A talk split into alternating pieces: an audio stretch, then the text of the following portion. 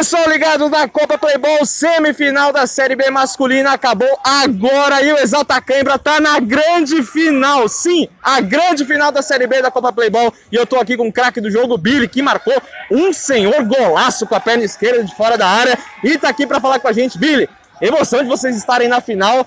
Desempenho da equipe hoje foi muito bom. Para você, cara, essa emoção aí para você, pro time de estar tá numa final da Copa Playball.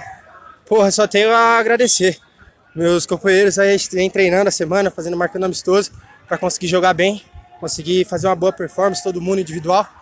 E a gente estava muito concentrado para essa partida, a gente sabia que ia ser muito difícil. Eles vieram bem melhor que a gente na fase de grupos, a gente teve uma fase de grupos muito ruim, que a gente classificou em último e a gente conseguiu dar a volta por cima.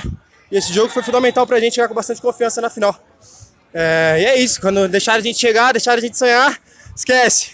e é como você falou, Billy, foi uma fase de grupos difícil, mata-mata é outra competição. Ganharam os dois jogos, estão aí na final.